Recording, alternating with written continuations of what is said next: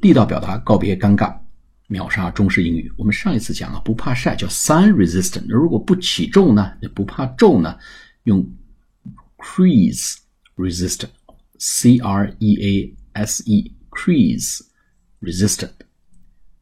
The shirt is crease resistant，或者 the trousers is crease resistant。这个裤子啊，the pants 或者 the trousers，trousers is Resistant，Resist R E S I S T A N T 就是抵抗，crease 褶皱，C R E A S E，crease resistant 就是抵抗 crease 褶皱 c reas C-R-E-A-S-E. resistant 就是不起皱的意思好下次节目再见